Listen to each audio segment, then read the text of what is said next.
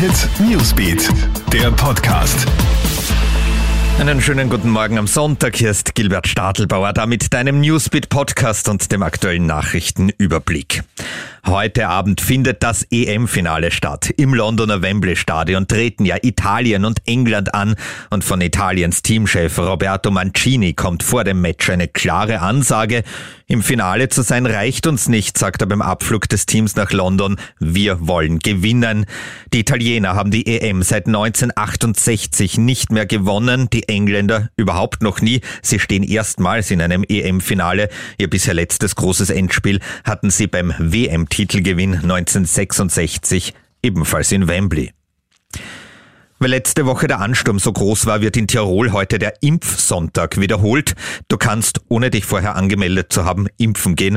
Außer in Kitzbühel öffnen die Impfzentren von 9 bis 18 Uhr, in Lienz ab 11 Uhr. Der Impfstoff kann frei gewählt werden. Mitzubringen sind, wenn vorhanden, der Impfpass, außerdem die E-Card und ein Ausweis.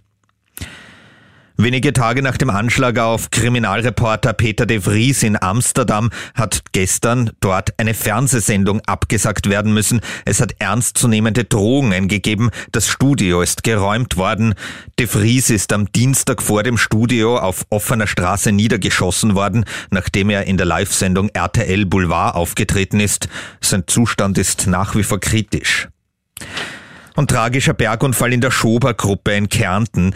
Eine 30-jährige Bergsteigerin aus Deutschland hält sich bei einer Tour auf den roten Knopf an einem Felsen fest, als dieser abbricht und mitsamt der Frau etwa 100 Meter in die Tiefe stürzt.